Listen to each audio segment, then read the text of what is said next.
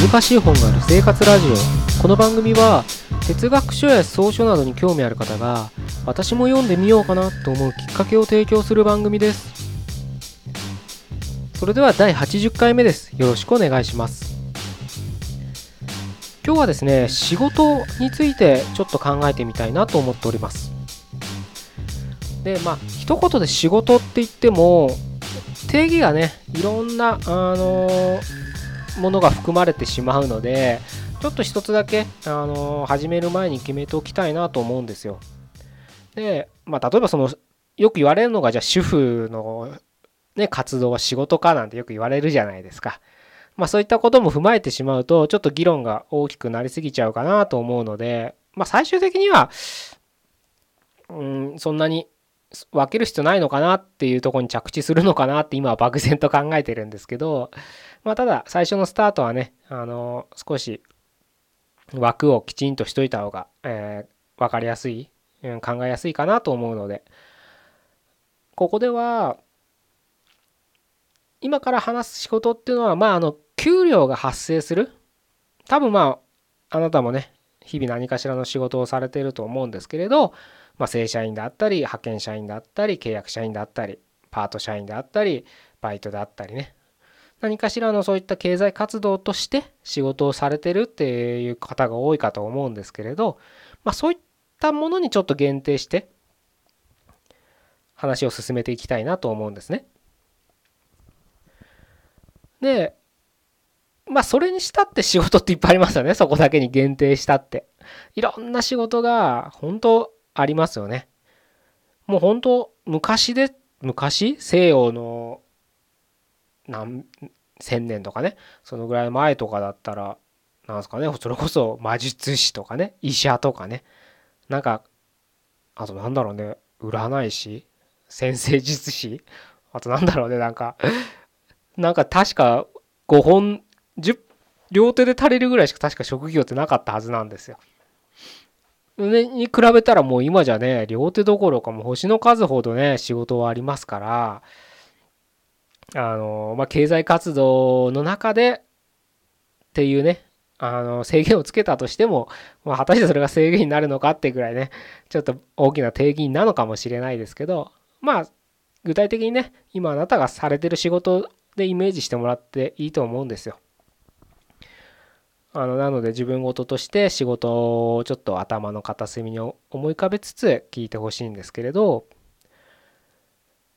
まあそのねいろんな仕事がある中で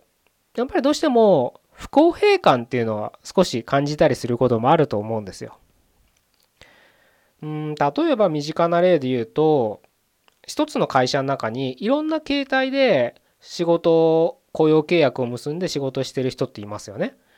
あいますよねというかそういう会社あるじゃないですか。例えば正社員もいればその中に派遣社員もいる。でうんその派遣社員も A 社っていう会社から派遣された人もいれば B 社って会社から派遣されたような人もいるっていうねなんかいろんなそういう雇用形態が複雑に絡み合ってるじゃないけどいっぱい入り込んだ会社ってまあ大きな会社になればなるほどそういうの多いのかな。まあ、あとはそのバイトみたいな派遣っていうのもありますよね。肉体労働とかだとそうなのかもしれないですけどそういったところももう今じゃねその企業主っていうのかな？その媒体となる会社がだけじゃね雇用ってやっぱり賄えないぐらい人がね必要な業態ってありますから。なのでそういった時は派遣会社にね依頼してね人を集めてもらうっていう意味でいろんな派遣会社に依頼をするわけですけどその時にあのその企業元、派遣依頼元からしたら例えば分かりやすく言えば1人に対して1時間3000円払いますよっていう契約で平等に依頼かけるとするじゃないですか。でもその A 社 B 社 C 社 D 社によってそこからまた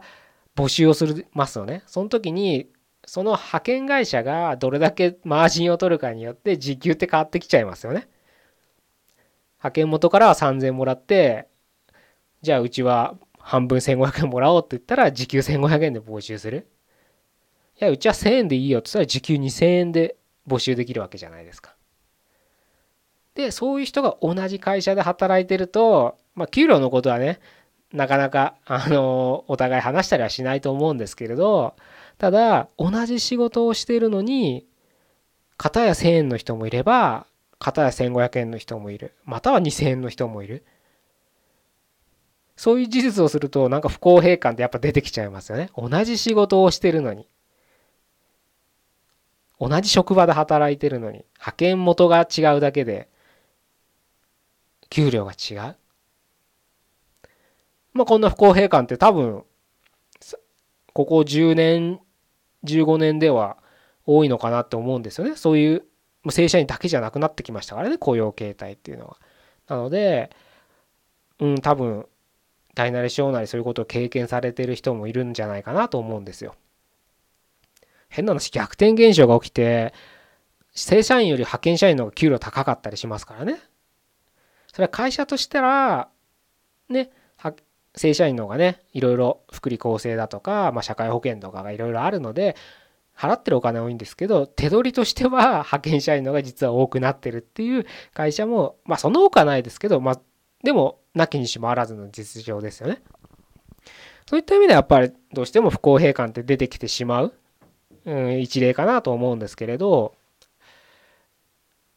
どうですかね？そんな経験された人いるかななんてちょっと思ったり僕はいろいろそういう話を聞いたりするんですよね。まあいろんな人と僕もちょっと出会いますのでいろんな業種の人と出会うのであのまあそういった話とか聞くようなね、まあ、仕事ではないんですけどこともしてるのコンサルなんていう偉そうなことでもないですしね。あれなんですけどいろいろ話を聞くと、うん、そういうこともあるんだななんて思って聞いたりしてますけれど。一方ね、うん、もう少し、うん、自分の身近ってよりもいいなぁなんて思っちゃうこととして例えば芸能人とか、まあ、テレビである方ねあのバラエティ番組とか、まあ、ドラマでもいいんですけど見ると思うんですけどまあ彼らはねその美男美女であったり才能ねお笑いの才能があったり演技の才能があったり歌がうまかったりとかねいろんなねあのことがあるので何とも言えないですけどただ例えばバラエティ番組でお酒をね飲んでるだけ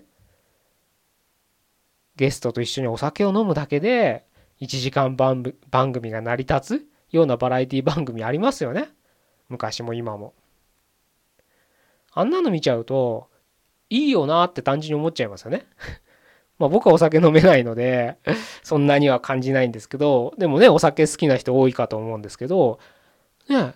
ただ単にねお酒飲んでくっちゃべって番組になってそれで彼らは我々の1年間の収入ぐらいをたった1ヶ月もね1ヶ月大物でなれば多分1日2日で稼いじゃうわけですよ。それはなんか不公平感いいなって思っちゃいますよね。なんかね思っちゃいますよね。まあ、だからなんかそういう世界を目指すねお金っていうものをね考えればそういう世界を目指すっていうのはもうしょうがないというか正しい選択なんじゃないかななんて思うのかもしれないんですけれどうん思っちゃいますよね。不公平ですよね世の中は。でもまあよくよく考えたらしょうがないんですよね。そういう世の中だからね。なぜかそういう人にそういう人っていうかそういうメディアで活動してるところの動くお金が大きいからああいう彼らはまあそういうところで働いてる。その仕組みの中で働いてまあたまさかねあのたまさかって言っちゃ失礼ですけど才能があったり努力したりねいろんなことがあってテレビに出られてああいうふうにまあ一人握りですけどねそんなことができるのは。まあでもその一握りとはいえお酒を飲むだけ自分の遊びキャンプ場に行って自分のなんかキャンプ自慢をするだけで一つの番組ができて莫大な給料お金を得ることができるって。公平ですよね。改めて不公平ですよね。遊遊びがもう仕事になるんですからね。また最近は YouTuber とかねあの憧れる人多いのかもしれないですね若い人は。あのよく中学生高校生がなりたい職業とかでよくランキング取りますよね。あれで上位に入る人は入るのはまあその時流の人たちって言えるのかもしれないけど一昔前僕はまだそれこそ就活とかしてた時ってなんかキャバクラとかホストとかが5位以内に入るぐらいな時ありましたからね。今じゃね。だって僕ね小さい頃芸人になりたいなんて人いなかったですよ確か。ああでもいたかな。でも今ほど多くなかった。もう今じゃ芸人になりたい人なんてすごい多いですよね。金稼ぎたい女いい女抱きたいみたいな思いがある人が多いみたいなんでねまあ今はそうでもないのかな。わかんないそういう志で芸人になる人は 少ないのかもしれないですけど。まあ少なからずいますよね。一発逆転って言ってもいいのかもしれない。地道に働いてらんないと。まあそう思う気持ちも分かりますよね。満員電車乗って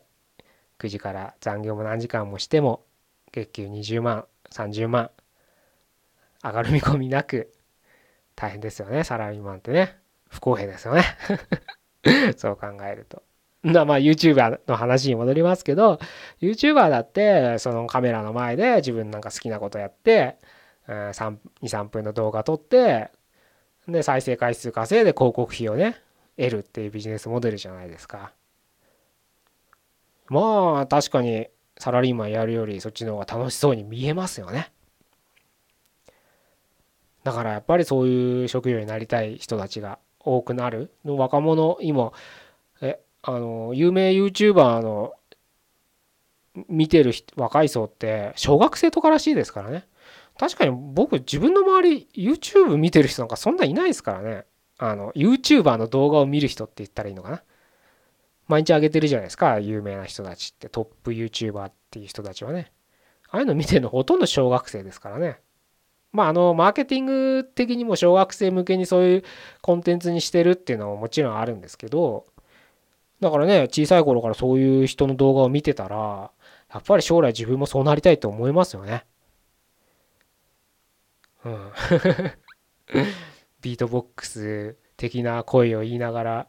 Hello YouTube とか言って、言いたいんですよ。将来。それで月に何千万も稼げたらいいもんじゃないですか。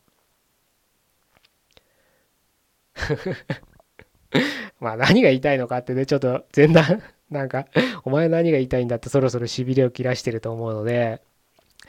まあ、あの、ちゃんと 内容戻りたいんですけれど、結局ね、まあそういう人も仕事なわけですよ、結局。単価もいい、効率もいい、自分の好きなことして効率も良くて単価もいいかもしれないけど、仕事なんです。で、僕らもデスクワークにしろ、肉体労働にしろ、仕事なんです。仕事って言葉でくくれば一緒なんですね。で不公平感があるって言いましたよね。それはしょうがないんですよ。そういう仕組みの中で僕らは生きてて彼らはその仕組みをうまく使ってそういう世界にいるし僕らはそれをあえてしないでサラリーマンとかバイトとか派遣で働いてるからそういう仕組みを自分で選んだわけだからそれは仕方ないんです。もちろん前提にその芸能とかだったら才能とかね歌手になりたいっつってもやっぱ歌が上手くなかったら歌手にはなれない？じゃないですか。まあ、下手でも歌手になれるのかもしれないけど、まあ、一般的には上手くないとなれないわけですよね。だから才能って言ってもいいのかもしれないですけど。そういった意味で前提としてあるかもしれないですけども仕組みが違う。なのでしょうがない。で今日ね伝えたいのはそこを何か考えたいんじゃなくて僕らはその不公平感をなぜ感じるかっていうと彼らのそのいい仕組みでなんかま YouTuber でも芸能人でもそうなんですけどいいとこしか目に映らないように仕向けられてるんです。もうこれは仕向けられてると言っていいと思うんです僕は。だってテレビって1時間番組なら1時間番組でそこだけ切り取ってテレビで放映しますけど編集されて。彼らの日常っていうのは打ち合わせ風景とか日々どんなこと考えてるっていうのは一切映らないですよね。きっとねまあ僕あの知り合いでそういった芸能関係の人になんかコンサルしたりとかする人とか出会ったことあるんですけどやっぱ相当大変な世界だっていうんです僕らたまになんであんなにトップを走り続けてた人が突然引退するんだろうとかね好きなことやってたんじゃないのなんて不思議に思うことあるじゃないですかまさに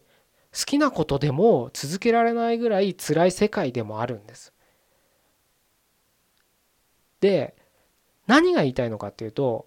仕事は僕は8割仕事を10としたらそのうち8は辛いことばっかだって思うんです。それは僕らがやっているサラリーマンみたいな仕事だろうと芸能だろうが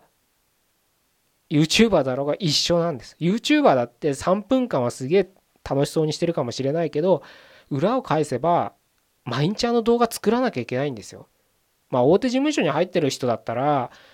あのそのへそのスタッフがやってくれてるのかもしれないですよ。でも全員が全員ねあのその事務所に所属すればその一人専属のなんだな編集マンみたいのがつくかって言われたら絶対そうではないはずなんです。自分たちで毎日動画をね作っ撮っては編集してるはずなんです。で企画もやっぱり自分であるある程度とか大体自分で考えてるはずなんですよ。こういうふうにしようとか。そういうことをやっぱりしてるはずなんです。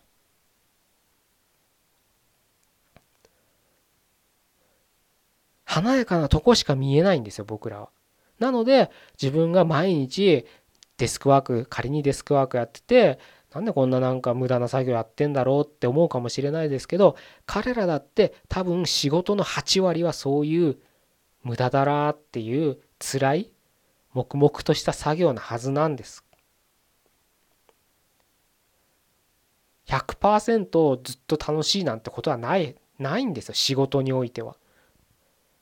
もしそう思ってるんだったらそれはその人の心持ちようなだけでやってる作業だけを現実的に切り取れば絶対8割は仕事の8割は面倒くさいことなんです。そういうもんだと思った方がいいと思います仕事は。僕らの逆に言えば僕らの仕事だって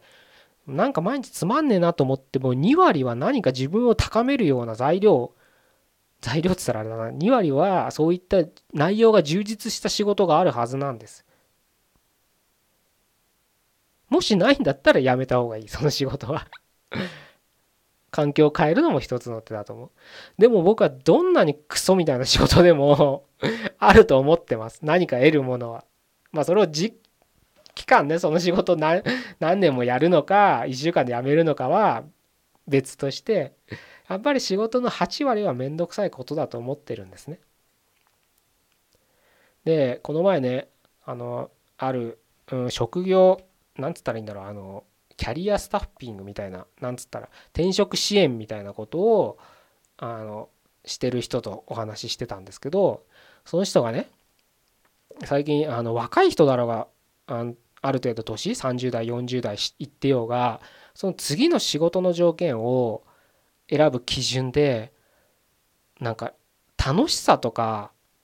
効率の良さとかを聞くらしいんですよ。まあ要するに楽しいかどうかみたいなことを聞くらしいんででその仕事内容は面倒くさくないかみたいなことも聞く人もいるらしい。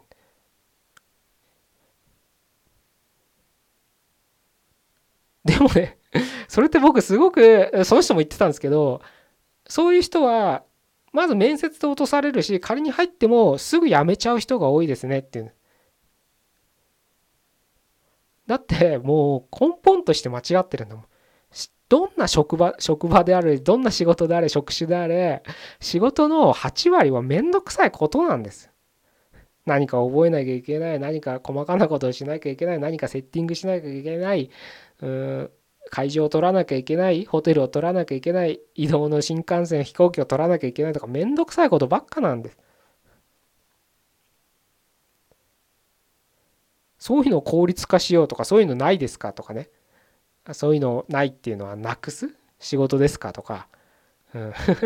めんどくさくないですか？とか聞くらしいんですよね平気な顔して仕事その仕事めんどくさくないですか？って。なんて答えたらいいですかねめんどくさいっすよって正直に言えばいいと思うんですけど。でもそういう人が多いらしいんですよね。不思議ですよね本当に。なのであの自分のね好きなことをなにわいとしてる人でも8割はそういった面倒くさいことをしてると思って間違いないです。僕はねあのこれ何度もいろんな場で言ってるので聞いたこと僕から聞いたことある人もいるかと思うんですけど僕のすごい好きな言葉で所ジョージさんの一言があるんですよ。それはね所さんがまあ、彼の歌の中であの語るセリフなんですけどこんなこと言うんですよ。人生はめんどくさいことがめんどくさいことをやることが幸せなのですって言うんです。これねどんな歌でね言われたセリフかっていうとね娘に捧げる歌っていうね所さんの娘さんが結婚する時に所さんが作った歌で最後ねその旦那ですよねに言うんですよ。で、ちょっとその、嫁のお父さんですから、まあいい気持ちではない。それをね、ストレートに所さん歌にするんですけど、おい、そこの隣に座ってる男に言いますが、とか言ってね、語り出すんですよ、いきなし。あのね、